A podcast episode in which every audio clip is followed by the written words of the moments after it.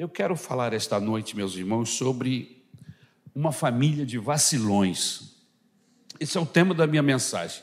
Uma família vacilona. Eu não conheço na Bíblia uma família mais vacilona do que essa.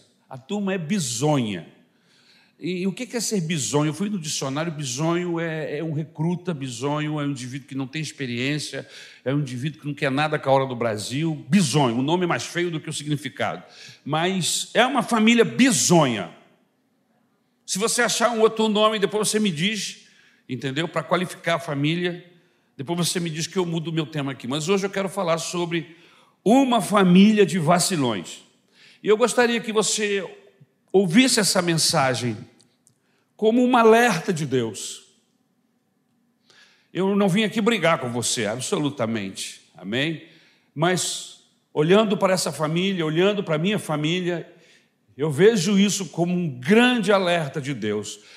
Eu não sei se é uma mensagem ou se eu vou ler um relato, ou se eu vou trabalhar em cima de um relato bíblico, mas é uma família muito conhecida e que a, a, história bíblica conta sobre essa família lá em Gênesis, no capítulo de número 19, versículo de 1 a 23. O tema da mensagem é uma família de vacilões, Gênesis 19, de 1 a 23. Eu botei vacilões porque eu não achei um nome pior. Amém? Que não fosse palavrão, porque eu não falo palavrão. Amém? e nem palavras semelhantes. Então eu achei que vacilões era mais moderno e quem sabe dissesse um pouco daquilo que eu quero falar esta noite sobre essa família. Se você achar um outro adjetivo, me ajuda, por favor. Amém? O texto do versículo 1 ao versículo 23, eu quero que você tenha é, paciência, nós vamos ler esse texto bem devagar, de maneira calma, para que você possa entender aonde nós queremos chegar esta noite.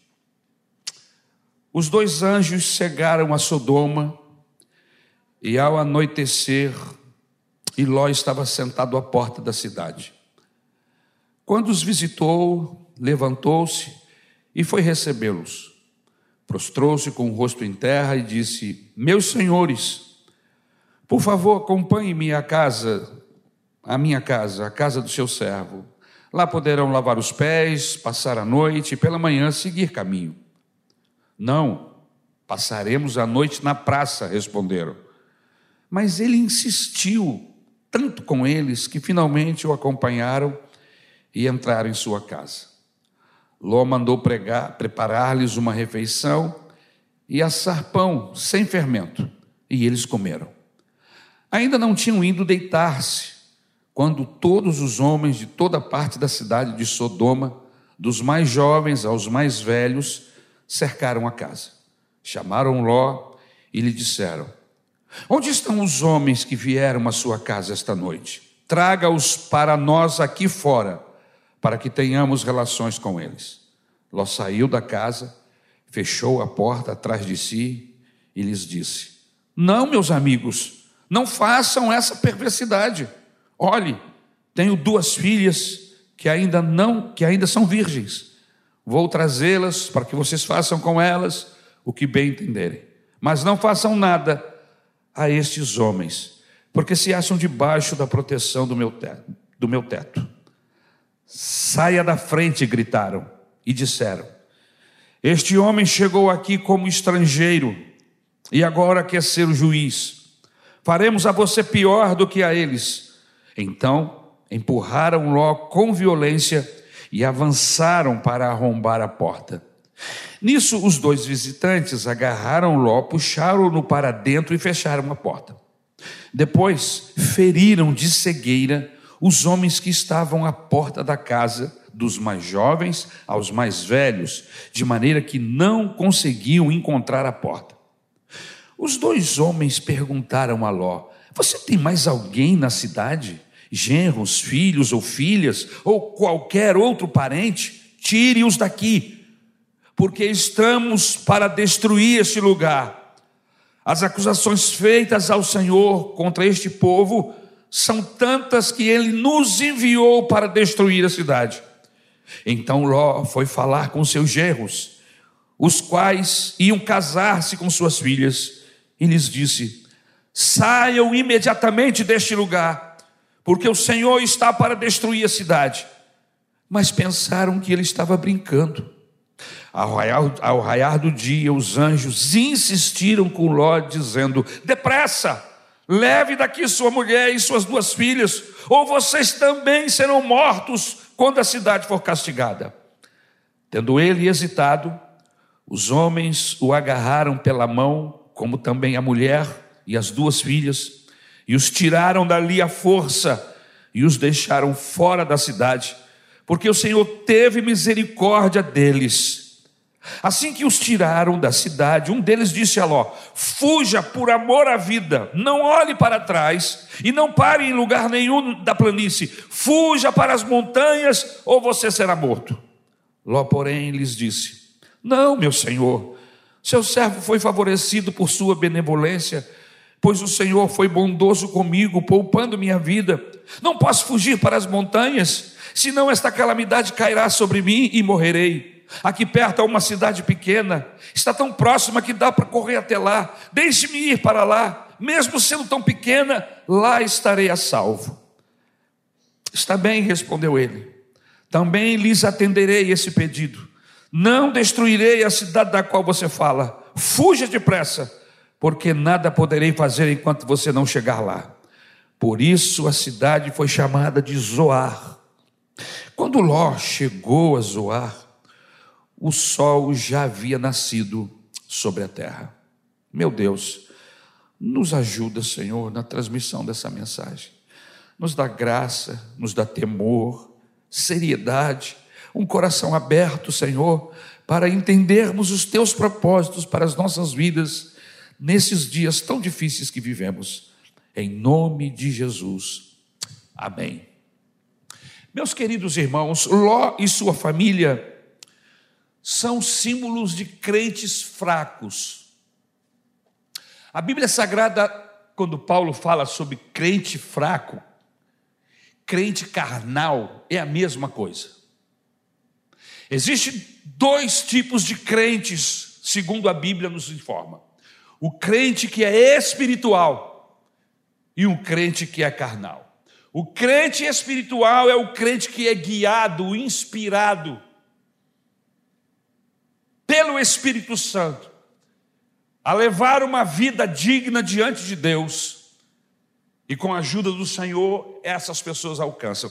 Por outro lado, existe o crente carnal, que é o crente que vive segundo os ditames dos seus desejos, da sua carne. E ele rodopia em torno de si mesmo, em torno dos seus desejos, das suas vontades. O Espírito Santo não tem vez na vida dele. Não importa em que área da vida seja, ele vai sempre reagir de maneira carnal, porque ele, apesar de ser um crente, de frequentar igrejas, de até dar dízimo e ofertas, essa pessoa é um crente carnal. E Ló, Ló é um desses exemplos da Bíblia Sagrada, juntamente com a sua família. Símbolos de crentes carnais, símbolos de crentes fracos trôpegos, mundanos. Você conhece crente mundano? pois eu vou te apresentar uma família. A família de Ló era uma família mundana, que vivem dando problemas, deixam de ser bênção e passam a ser problemas aonde estão. Não influenciam, não possuem autoridade para testemunharem, não produzem frutos são crentes vacilões, crentes bisonhos. Você conhece gente assim? Não olha para o lado, fica olhando para mim.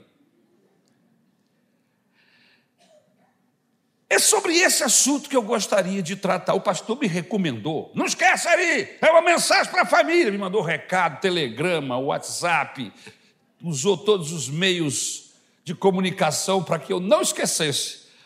Eu falei, tá bom, então vou falar sobre os bisonhos. Se é uma, uma mensagem para a família, eu vou falar sobre os bisonhos. Amém? É sobre isso que eu quero abordar hoje, com muito temor no coração, mas também de uma maneira leve. Porque, como eu disse, nós não viemos aqui para brigar com você, nós viemos aqui como instrumento de Deus para trazer uma palavra de amor, uma palavra de constrangimento ao seu coração, uma palavra de alerta para nós que somos pais, você que é mãe, você que constitui uma família. Como é que vive um crente vacilão, pastor? Um crente vacilão, ele vive sempre na sombra dos outros. E eu gostaria até que você me ajudasse para não trazer nenhum ninguém embora antes do culto terminar.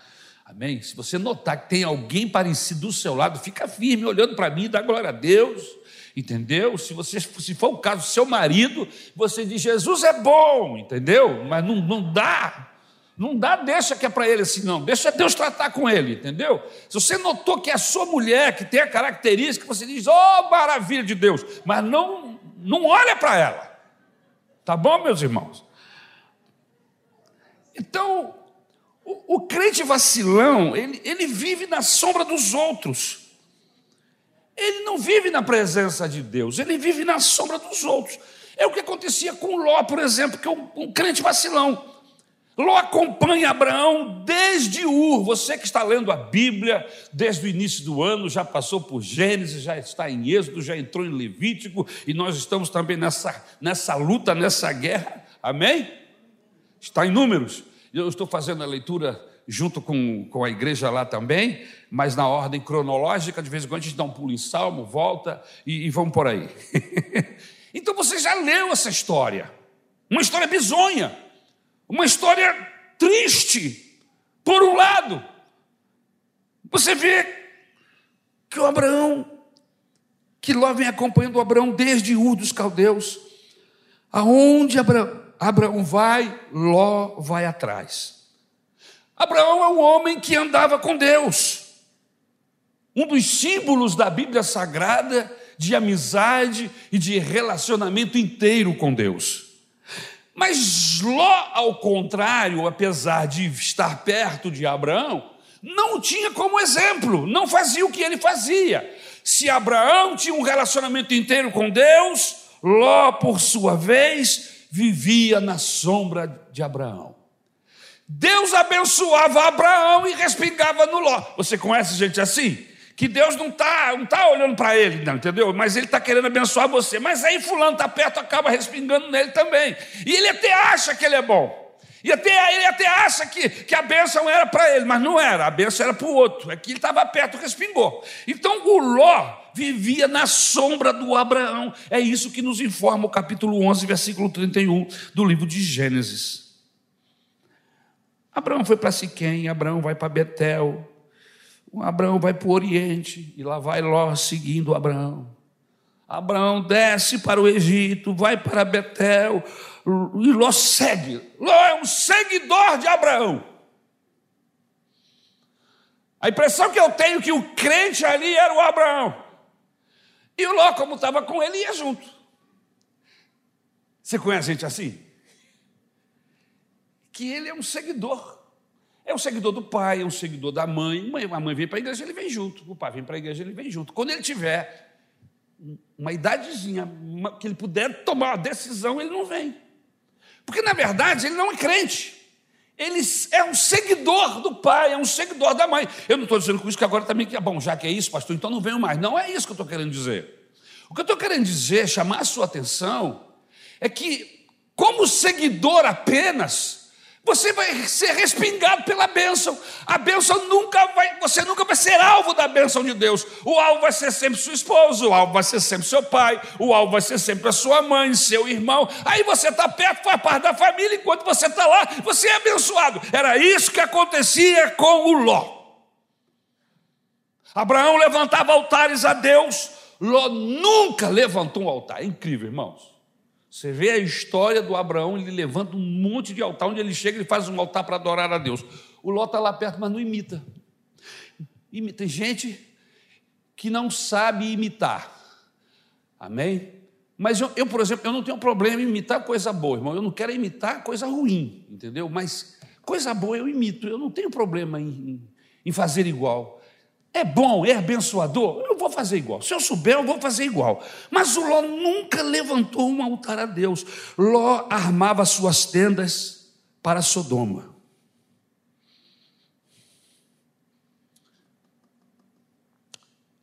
Antigamente, quando os, nós não tínhamos navios com propulsão a, a óleo diesel, eles tinham, eram na base do carvão, né?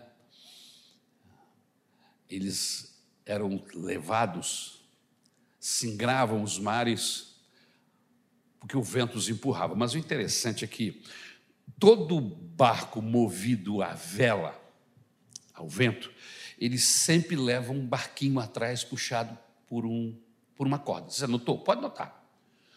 Outro dia passou aqui, semana passada, passaram inúmeros navios, estavam comemorando o Dia da Vela, e aí veio o navio do Uruguai, do Paraguai, é, dos países aqui da América do Sul, e o navio brasileiro também, da Marinha, muito bonito.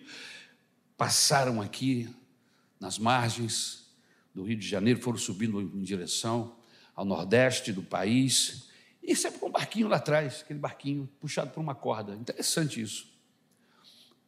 Você sabe que tem gente aqui que é que nem aquele barquinho? O barquinho está sendo puxado pela corda, para onde o, o navio for, ele vai atrás. Ele não faz esforço nenhum, ele não enfrenta onda nenhuma, na verdade, ele vai na boa.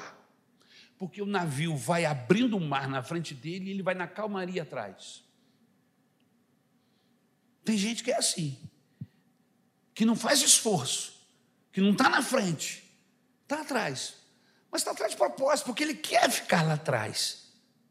A Bíblia diz que Ló nos agia dessa maneira.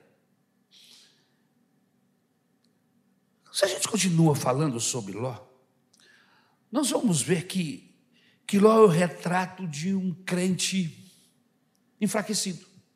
Como eu disse há pouco, um crente bisonho, um crente vacilão.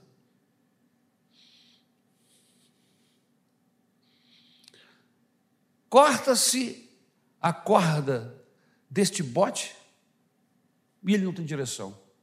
E ele para. Porque, na verdade, ele está sendo rebocado. Ele está sendo puxado pelo barco maior. Abraão era essa embarcação maior. E ele trazia a reboque o seu sobrinho Ló. Então, Ló é esse retrato de pessoas A imagem, a imagem de, de Ló é triste, porque é como alguém que está sendo puxado, alguém que está sendo rebocado. Às vezes eu vejo determinadas famílias, a esposa fiel a Deus, lutando para manter um relacionamento, para manter a família diante da pessoa de Deus, mas o marido marido não se envolve muito, ele vai atrás, meio parecido com esse barquinho aqui, meio sendo puxado, meio que sendo rebocado. Se algo acontecer com a esposa, se algo acontecer com esse marido, o cônjuge simplesmente para, não vai mais. Por que aconteceu? Eu sei de casos de pessoas que eram casadas e aparentemente viviam muito bem. O dia que o cônjuge morreu, o outro deixou de vir na igreja não veio nunca mais na igreja, porque na verdade quem era o crente era o que morreu. O que ficou vivo ia junto, e até enganava a gente, porque a gente achava que ele era bom, que ele era fiel, mas aí o cônjuge morreu, a gente descobriu que ele era um desse, igual esse Marquinhos, igual o Ló. Um vacilão. Que vivia sendo puxado. O interessante aqui nessa figura que eu estou fazendo é que quando Ló ficou sozinho, que é um momento em que ele os pastores de Ló brigam com os pastores de Abraão por causa de. Não, por causa de, de, de, de pasto. Por causa de pasto, isso. É, por causa da pastagem. E aí ele quer saber? Vou cortar esse cordão umbilical. E quando ele tenta fazer isso sozinho, ele faz uma escolha Abraão diz a ele: tá bom, já que nossos pastores estão brigando, nós não vamos brigar por causa disso, você escolha. E ele teve a oportunidade de fazer a escolha, a primeira oportunidade depois de anos. andando atrás do Abraão. Vamos ver se esse cara aprendeu alguma coisa.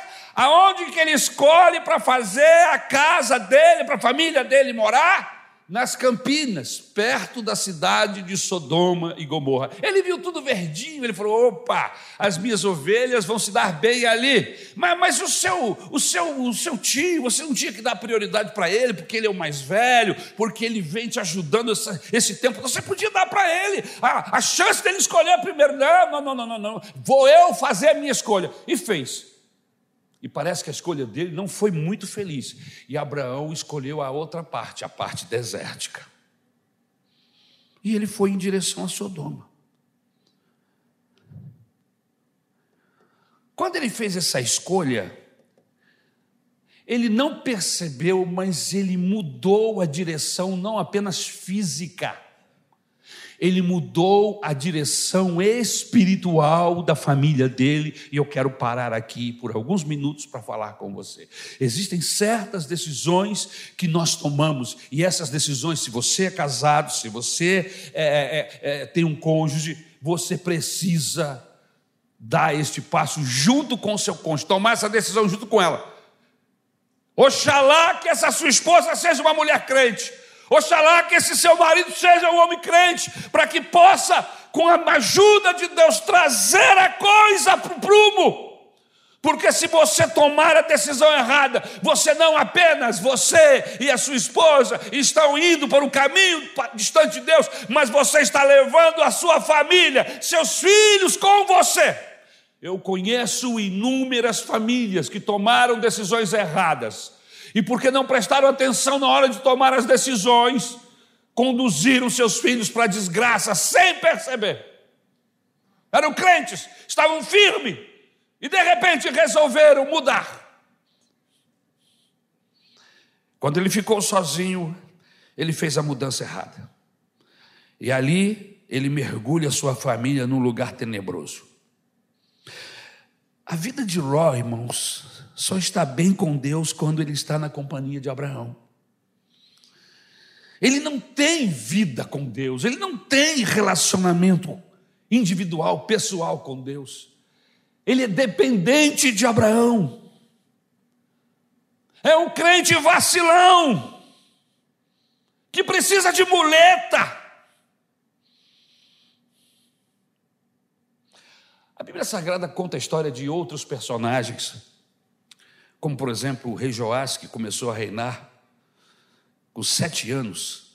O texto bíblico diz que fez Joás o que era reto perante o Senhor todos os dias do sacerdote Joiada, segundo Crônicas 24, versículo 1. Aí o Joiada, sacerdote, morre. É outra história bizonha. O Joiada morreu e quando ele morreu, o rei Joiada se corrompeu. O rei Joás se corrompeu. Segundo Crônicas 24, 17. Com sete anos, ele abre o coração para Deus, ouve os conselhos do sacerdote Joiada e consegue fazer algo tremendo.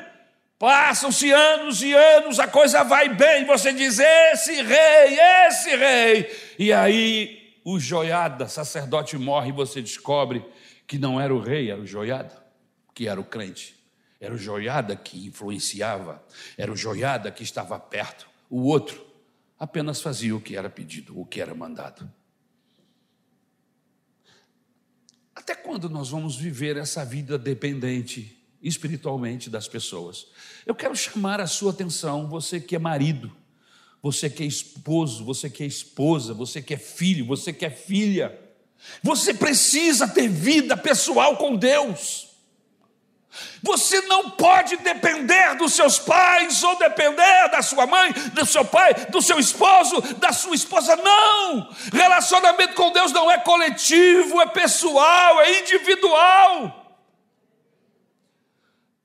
Porque se amanhã ou depois, por uma infelicidade, alguém da sua casa, a sua esposa, o seu, o seu marido, porque nós estamos expostos a, fra, a, a fraquejarmos, a tropeçarmos, estamos expostos a quedas, não significa que vamos cair, não, mas nós estamos expostos. Vamos ter alguém do nosso lado para nos segurar, para agarrar os nossos braços, dizer: não, vamos adiante, você caiu, mas vamos levantar junto. Pior coisa é quando se caminha só e não tem ninguém do lado para ajudar. Ou quando alguém é pior do que a gente, a gente vai se escorar no, no, no cônjuge pensando que, que é uma pessoa de Deus, uma pessoa de fé, a gente descobre que ele é mais fraco que a gente. E aí cai os dois. Você conhece histórias assim? Eu conheço. Vamos continuar.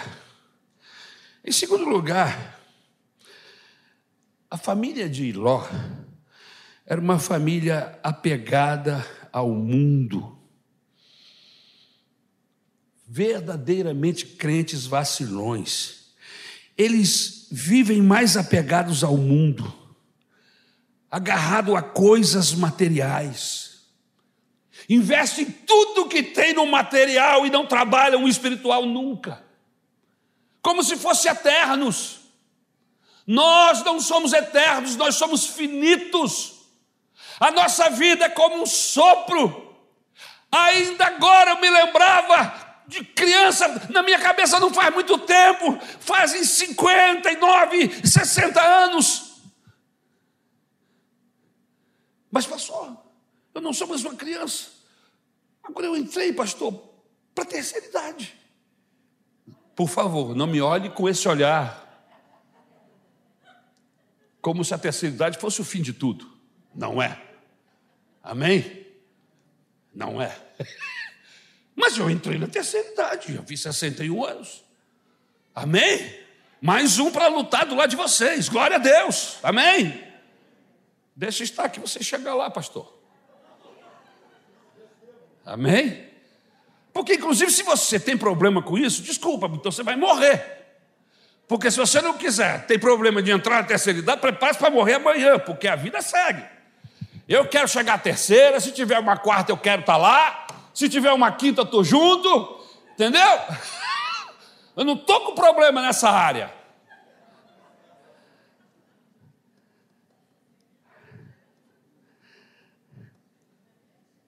Ló vivia interessado em sua família nas coisas materiais. O seu interesse nas coisas de Deus, nas coisas espirituais, era nulo. Vamos ver alguns pontos. Na hora de separar-se de Abraão, Ló revela o que? Ganância. Ganância e apego às coisas materiais. Isso está aí no capítulo 13. Na hora que para ele para revelar, ser crente, ser educado, ser cavalheiro, que, que ele faz? Ele, ele quer o dele primeiro. Ele é egoísta. Ele não quer saber como seu tio vai ficar, que na época já era velho. Não, me dá o meu primeiro. Como diz o ditado por aí, né? Farinha pouca, meu pirão primeiro. Mas isso é um ditado de quem não anda com Deus, irmão. Porque quem anda com Deus, farinha pouca, eu divido com você. Quem anda com Deus, o ditado não é esse, aleluia. A gente divide, a gente anda mais uma milha, a gente tira a capa e entrega, porque é esse o processo do evangelho na nossa vida. Mas esse homem não era convertido, ele era um vacilão. Então ele revela ganância, ele revela apego às coisas materiais e a sua família segue o ritmo. A gente pensa às vezes que crianças não prestam atenção naquilo que nós fazemos. Mas prestam. Outro dia eu peguei uma carona com um diácono, não vou dizer o nome dele na igreja para vocês não falarem nada. Ele estava com as crianças em carro, no carro, e a criança fez um comentário assim: Papai, por que, que, por que, que todas as pessoas estão zangadas contigo? Por que, que todas essas pessoas que passam, passam xingando? E o molequinho, ah, você é um molequinho brabo também, respondendo atrás. E o diácono do meu lado, meio sem graça, porque, na verdade, a criança estava reproduzindo o que ela via acontecer no carro constantemente. Como o pai xingava as pessoas, o molequinho também. O molequinho, quando o cara xingava, ele xingava também, baixava o vidro e falava: teu filho é brabo. Ele disse: É, pastor, meu filho é brabo. Eu falei assim: É, e está imitando alguém.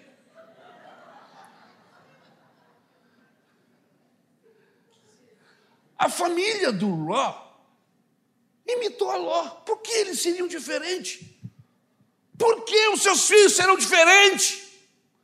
Se nós quisermos resultados diferentes, nós vamos ter que fazer diferente, pastor, em todas as áreas. Se nós quisermos a presença de Deus nos nossos cultos, manifestação do Espírito, renovo espiritual, nós temos que mudar o nosso culto, a nossa oração, nós temos que mudar tudo, porque do jeito que nós estamos, o resultado vai ser igual. Você quer coisa diferente, você tem que fazer diferente. Por que, que seria diferente? Então, quando eu vejo a igreja que eu dirijo, que eu vou falar da minha igreja, com a mesma caminhada, sem esforço nenhum. Entendeu? Querendo Deus, mas não tem nada, tá só é só performance. Eu falo, vocês não chegar a lugar nenhum, irmãos. Isso é performance. Resultado diferente, ação diferente. E isso acontece na nossa casa, no nosso relacionamento conjugal. Você quer esposa amorosa, carinhosa? É, seja amoroso, seja carinhoso. Você quer uma esposa que lhe dá pedrada, que lhe xinga, que lhe chute? Continue fazendo o que você está fazendo, que ela vai imitar você. Ela vai fazer exatamente igual, até porque se ela não fazer, coitada, ela vai apanhar, então ela tem que se defender. A minha ação diferente vai fazer com que o resultado seja diferente. Ló dava mais valor ao ter do que ao ser. Vamos fazer uma comparaçãozinha com Abraão e o Ló. Ló dava mais valor ao ter, Abraão mais ao ser. Por quê? Ser é mais importante que ter. Tem muita gente que tem e não é. Tem muita gente que não tem, mas é. Aleluia. É como, pastor? Quando ele fala com Deus, ele é. A presença de Deus na vida dele diz que ele é. Aleluia. Louvado seja o nome do Senhor. E Abraão, ele era. Abraão não tem apego à terra. Ló não tem apego ao céu. Abraão tem apego a Deus, ao céu. O coração de Ló estava posto nas coisas materiais e não em Deus. Seus olhos se encheram com a riqueza do mundo. Seu prazer não estava em Deus, mas no dinheiro.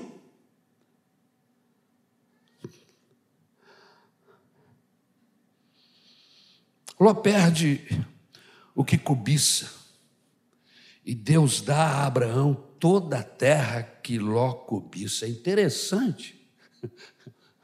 Abraão não pediu nada, o que ficou para ele foi o deserto, mas é melhor você ir para o deserto com Deus do que ir com as, para as campinas de Sodoma sem a presença de Deus.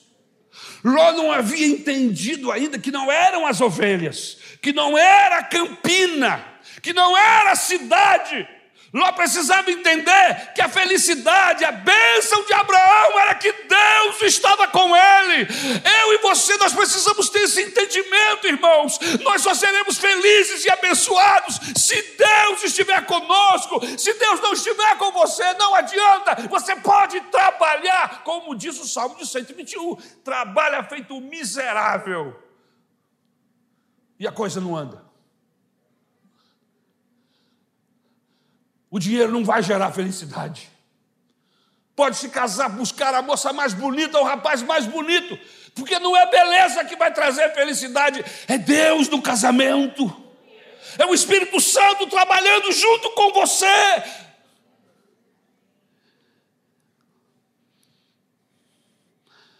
Ló perde o que cobiça E Deus dá a Abraão toda a terra que Ló queria, que Ló cobiçava.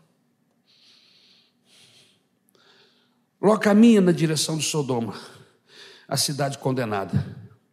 Os versículos, capítulo 13, versículo 12 e 13, o texto bíblico diz que Ló vai para a cidade iníqua.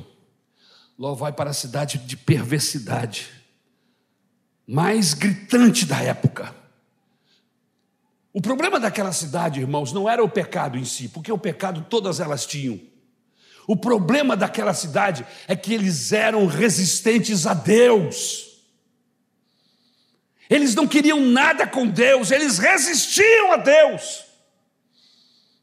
Eles resistiam aos princípios, às orientações divinas. Eles não queriam as práticas do, do, do, dos filhos de Deus, eles queriam agir da maneira deles. E quem é resistente a Deus, tem uma hora que vai ter um encontro com a justiça dele. E lá vai armando as suas tendas, diz o texto bíblico, vai entrando no espírito da cidade. Ló leva a sua família para Sodoma. Para eles, a sua família, o status, o sucesso, a fama, a riqueza valem mais do que uma vida espiritual da família. E ele continua, ele não percebe o, o que ele está fazendo. Ló se mistura, Ló se envolve. Deus manda alguns alertas, porque Deus alerta-nos, Deus nos chama atenção. Quando nós estamos nos afastando dele, ele permite que certas coisas aconteçam para nos chamar atenção. João, quando escreve sua primeira carta universal, no capítulo 2, versículo 15, ele diz assim: Não ameis o mundo, nem as coisas que há no mundo. Se alguém amar o mundo, o amor do Pai não está nele. Tiago capítulo 4, versículo 4, outra carta universal. Infiéis, não sabeis que a amizade do mundo é inimiga de Deus? Você sabe que existem muitos filhos de Deus vivendo em Sodoma, espiritualmente falando? Perderam os seus absolutos. Estão mais entusiasmados com as riquezas do mundo do que com a glória do céu, as glórias do céu. Estão mais fascinados com o brilho de Sodoma do que com o brilho da glória de Deus. E lá vai Ló e a sua família. Entrando cada vez mais para um relacionamento de maior intimidade com aquela cidade. Mas há um momento em que Deus permite que a cidade seja cercada e dominada por reis inimigos. E Ló, que estava lá, é preso, é levado como escravo, ele, a esposa e as filhas, perde tudo que tem, é expoliado. Abraão fica sabendo desse processo, levanta um grupo de, de homens, de guerreiros, lá da, da, dos seus, e vai na direção de Ló para salvá-lo.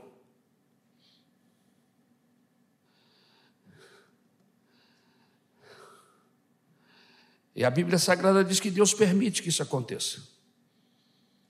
Abraão acaba libertando Ló, dando a ele liberdade, pois ele vence os reis que se opunham aos reis de Sodoma e de Gomorra, liberta seu sobrinho, suas filhas, sua esposa, dá a ele de volta tudo aquilo que havia perdido, e o que, ele tinha que fazer?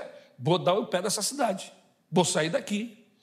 Deus está me mostrando, Deus está me, tá me dando uma orientação. Se ele tivesse um pouquinho de cabeça, se ele não fosse tão bizonho, tão vacilão, por isso que eu chamo o de Ló de vacilão, se ele fosse tão vacilão, era para ele ter entendido. Deus está me mostrando. Esse lugar aqui é um lugar que está exposto a esse tipo de ataque. Eu vou buscar um outro lugar, vou falar com Deus, vou sair daqui. Não vou expor a minha família a outro vexame como esse. Mas o que ele faz? Não. Ele volta para a cidade, compra mais terras, investe mais em Sodoma, envolve-se mais intimamente com a cidade. Ló se torna juiz da cidade, com influência sobre aquela cidade. É o que diz o texto do capítulo 19, e versículo 1. O que poderíamos pensar? Que pensam. Ló está prosperando. Ló está em projeção na cidade. Quem sabe alguém pode pensar assim. Ele agora está exercendo uma função de prestígio. Ele agora está em uma, uma, uma posição de influência. Mas ele não testemunha. Ele não faz diferença nenhuma. É um crente sem sal. E crente sem sal não salga. E se não salga, então Jesus diz que não serve para mais nada senão para ser pisado pelos homens. Nós precisamos entender que o Evangelho nos desafia a ser sal. A gente tem que chegar nos lugares, nos reparti, é, repartição de trabalho, na faculdade, na universidade, na escola, onde eu chegar, as pessoas têm que sentir o um gostinho de sal. É só começar a conviver um pouquinho com você, começar a ver o seu comportamento, as suas ideias, os seus princípios, e elas vão sentir o um gostinho de sal. Mas se elas não sentirem o gostinho de sal, tem alguma coisa errada com esse evangelho que a gente está pregando.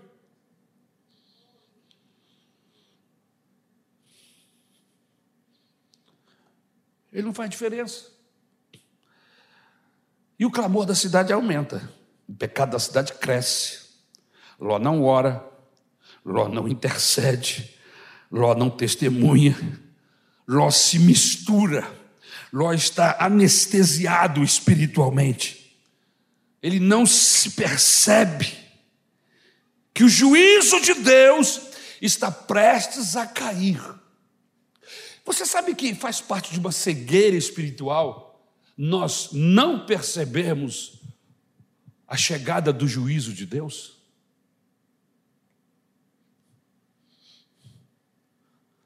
A gente fala em volta de Jesus, pastor, na igreja. Você não sente aquela. A igreja olhando para cima, dizendo: a hora vem, Senhor Jesus. Não. Ah, meu Deus. Ah, Jesus, não pode vir agora, não. Eu preciso me casar primeiro. Não entendeu nada. Agora que eu roubei o emprego, que eu vou precisar, agora que eu estou comprando meu apartamento, Jesus vai voltar. Irmão, você não entendeu nada. Você não entendeu nada. Nos dividimos quando falamos de. A volta de Jesus, irmãos, é uma bênção para a igreja, mas na verdade é o desencadear do juízo de Deus sobre essa terra. Deus vai tirar a igreja e vai livrá-la do juízo que virá.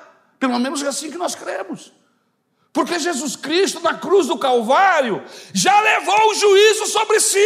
Eu não tenho que viver juízo nenhum. Ele já levou o, meu, o juízo do meu pecado lá na cruz. Por isso, naquele dia, ele virá arrebatar a igreja para nos livrar do juízo que virá sobre este planeta. Mas Jó está anestesiado, ele não se apercebe, ele é um crente acomodado, dormindo o sono da morte entre os mortos espirituais. Nós temos crentes nas escolas, nas universidades, nas instituições públicas, temos crentes nos hospitais, no comércio, na indústria, em todo lugar. A pergunta é: estamos fazendo diferença? Estamos dizendo, eu sou do Senhor, eu não compactuo com esse tipo de comportamento, eu não me vendo, eu não lido com esse processo como os demais lidam. Eu sou do Senhor e o meu procedimento é outro. Ou a gente simplesmente aceita e acha que isso é normal, está todo mundo fazendo, mas você não é todo mundo, você é de Deus. E há uma expectativa no céu, aleluia, de que o meu, o seu comportamento, os nossos princípios, os princípios que nos regem, sejam diferentes dos princípios que regem a sociedade que vivemos. Ló vive uma vida dupla. Veja só, quando os anjos de Deus chegam, ele se prostra com o rosto em terra. Quando os libertinos, os devassos, os sodomitas cercam a sua casa para abusarem de seus hóspedes, ele os chama de irmãos. Como é que, como é, que é? Como é que é isso, Ló? Me explica aí. Como é que esse, esse estirpe de gente é seus irmãos? Não, mas o pior estava por vir. Ló quer ficar bem dos dois lados. Está que nem aquele cara que ia passar um, uma ponte muito, muito perigosa. Um precipício, e ele jogava nos dois times. E ele dizia assim: Não, mas se Deus me ajudar e o diabo não atrapalhar, eu vou conseguir passar. Se Deus me ajudar e o diabo não atrapalhar. Se Deus me ajudar e o diabo não atrapalhar. E lá vai ele. Aí quando ele consegue vencer a ponte, ele fica, glória a Deus, graças a Deus, que Deus me deu vitória, o diabo não presta. Mas então, peraí, por que você não disse isso antes? Porque ele estava com medo que o diabo, de alguma maneira, tivesse poder para atrapalhá-lo. Então ele fica ali, naquele jogo. Mas os sodomitas, eles descobriram a hipocrisia de Ló e o chamam de estrangeiro. Enquanto ele está chamando os caras de amigos, de irmãos, os caras estão dizendo: você não é nosso amigo, rapaz. Você é um estrangeiro que chegou aqui. Triste coisa é fazer concessão ao mundo. O mundo tem faro. Disseram a Pedro: tua linguagem te faz conhecida. Você era igual, você é do mesma turma do Senhor Jesus, já está sendo crucificado aí. Eu acho que eu vi você com eles. E ele diz: Não, hum, você está enganada. Daqui a pouquinho outra pessoa chega. Eu, eu, acho que eu te vi junto com os discípulos de Jesus. Que isso, rapaz? Você está ficando doido? Já é a segunda pessoa que está fazendo uma confusão dessa? E aí veio a terceira pessoa, disse: Não, é você sim, eu vi você lá no meio deles. E aí Pedro, para fazer diferença, Pedro começa a falar tanta coisa, irmãos, que eu acho que até palavrões ele fala, para não se identificar com aqueles que estão com Cristo, porque para convencer a galera que ele não tinha nada com Jesus, ele fala de uma forma tão estranha que as pessoas dizem: Não, realmente, tu não é de Jesus mesmo, não. Não, você já me convenceu.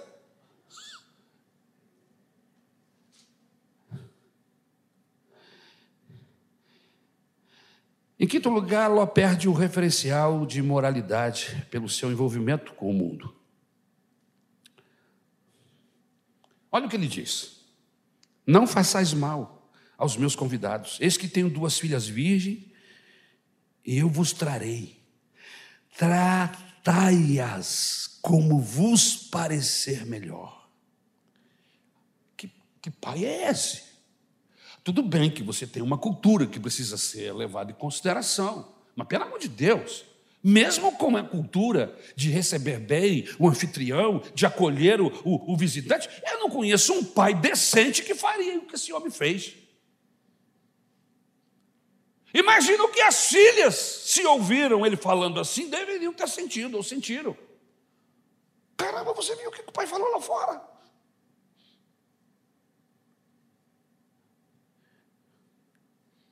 Para evitar a tragédia, ele lança a mão de um mal tão grave, irmãos. Essa maneira imoral de agir é a escapatória de um crente, um crente vacilão, um crente bizonho, um crente carnal, que quer resolver seus problemas com ações intempestivas, com ações carnais, com ações que não têm absolutamente nada, nada de Deus. Esse comportamento decepcionante é uma prova evidente de que a consciência do crente que navega em águas turvas acaba por se embotar completamente. Não se pode esperar de Ló uma outra uma outra forma de agir, de falar, senão esta.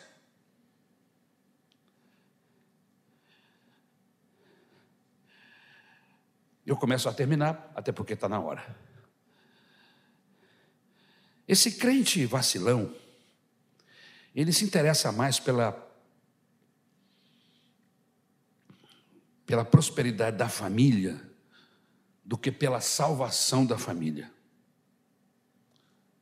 Ló casa-se com uma mulher que amava mais as coisas do mundo do que as coisas de Deus. A Bíblia não, não nos dá muito sobre a mulher de Ló mas pela maneira como ela faz as suas escolhas, pela maneira como ela deixa Sodoma e no caminho acaba se tornando uma estátua de, sol, de, de sal, por sua escolha errada, a gente entende que caráter, como era esta mulher. A mulher de Ló foi uma mulher quase salva, quase, quase salva. Uma pessoa quase salva, irmão, é uma pessoa perdida. Uma pessoa quase salva não está salva, é quase. Você conhece gente quase salva? A gente tem essa mania de falar assim: ah, fulano, fulano não é crente, não, ele é quase salvo. Não existe quase salvo. Ou você é salvo, ou você não é salvo.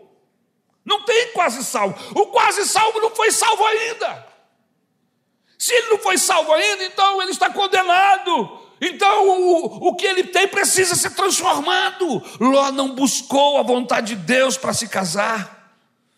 O coração da sua mulher estava arraigado em Sodoma. Ela amava a riqueza e não a Deus, o mundo e não o céu. As coisas de Deus não empolgavam a família de Ló.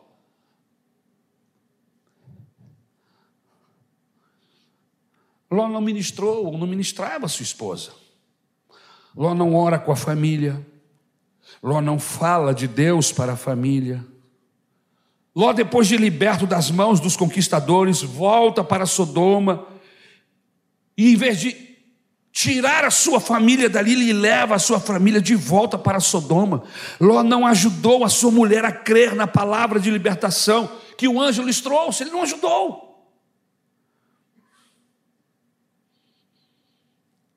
O texto diz que Ló se torna juiz da cidade, mas não é sacerdote do seu próprio lar.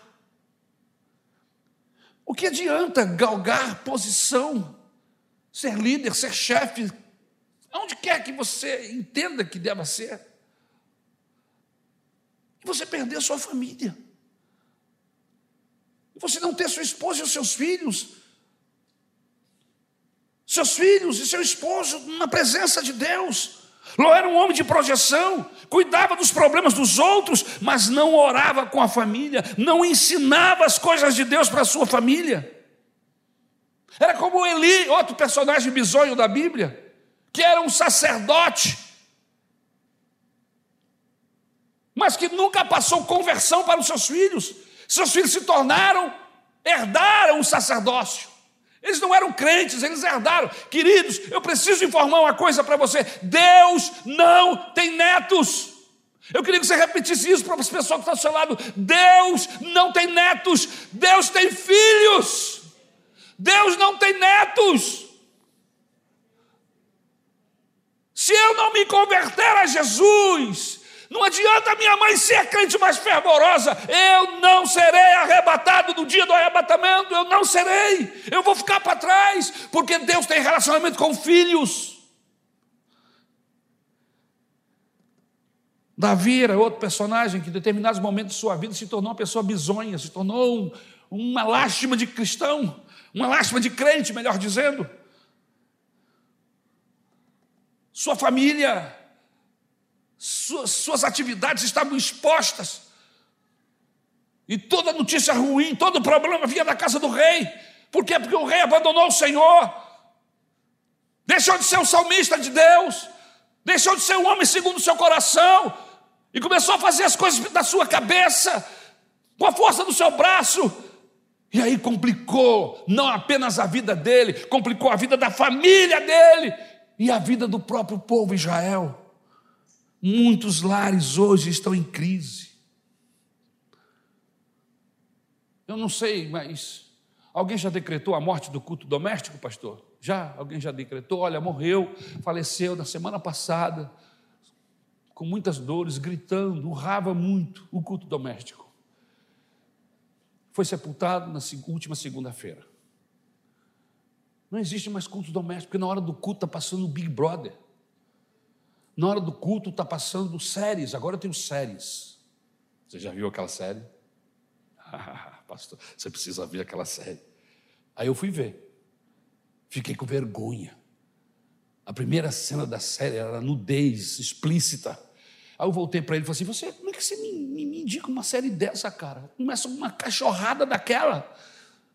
Eu não posso ver aquilo, não, cara. Se eu, se eu ver aquele negócio, fica na minha cabeça. Depois, como é que eu vou, pregar? Não posso, não, cara, eu sou fraco. Eu não posso ver essas coisas, eu sou fraco. Mas tem gente que é forte, que vê a série inteira. são os fortões da igreja. São cenas malignas de todo tipo de transação física. São fortes. Irmãos, eu sou fraco. Se eu ver, eu fico desesperado. Eu, eu não sei onde botar minha cabeça de vergonha de Deus. Mas muitos lares hoje estão assim. Não há comunhão ao redor da mesa. A TV ocupou o altar da família. E as filhas, as filhas de Ló, elas são entregues a namorar e casar com homens que não temem a Deus. Ih, pastor, só vai entrar nessa área. Já entrei. Já entrei. Já entrei. Abraão mandou buscar a esposa crente para o seu filho, Isaac. Mas Ló entrega suas filhas aos moços de Sodoma, que caçou e tripudiam da palavra de Deus. Quando ele chega lá para dizer: Olha, o Senhor do céu mandou os anjos para destruir essa cidade, vamos embora. A Bíblia diz assim: eles pensaram que ele estava brincando e zoaram. Que legal, você tem um bom relacionamento com seus futuros genros, né? Para contar casos.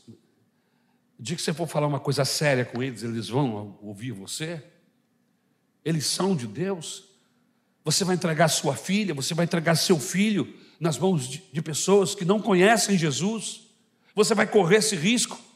E você, moça, vai correr esse risco de dar esse passo, de se envolver fisicamente, casar-se com uma pessoa que não conhece Jesus. Você tem ideia do risco que você está correndo?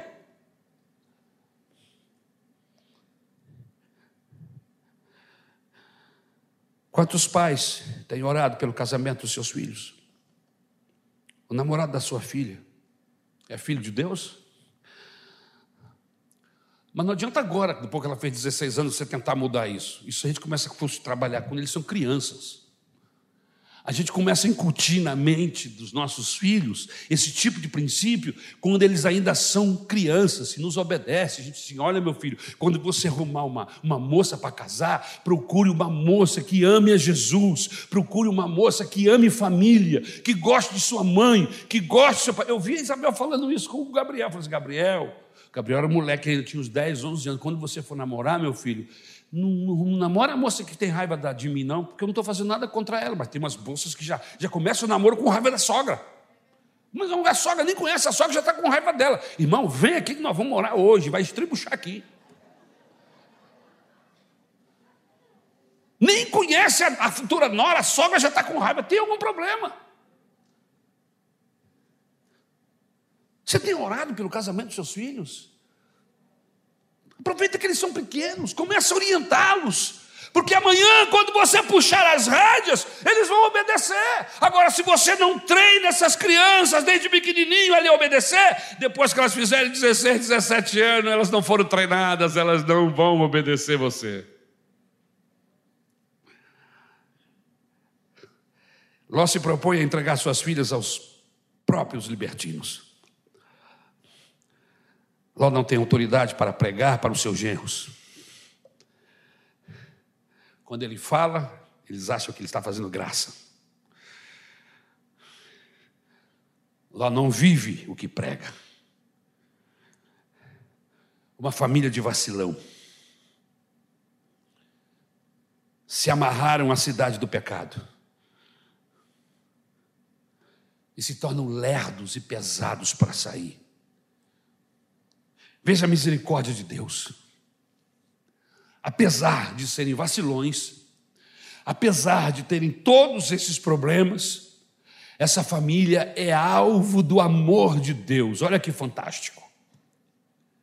E quando Abraão se propõe a orar e a pedir a Deus em favor da família de Ló, Deus se compadece e antes, antes de vir juízo sobre aquelas duas cidades, Deus manda o anjo na frente e fala: vai lá e tira o Ló de lá, tira a esposa, tira as filhas.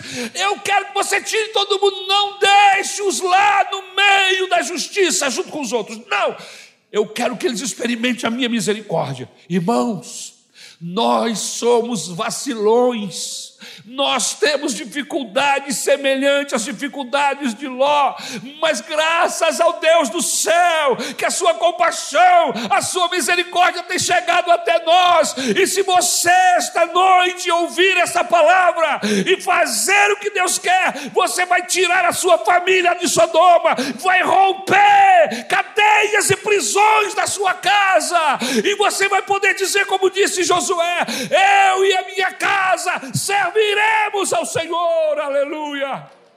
Louvado seja o nome de Jesus.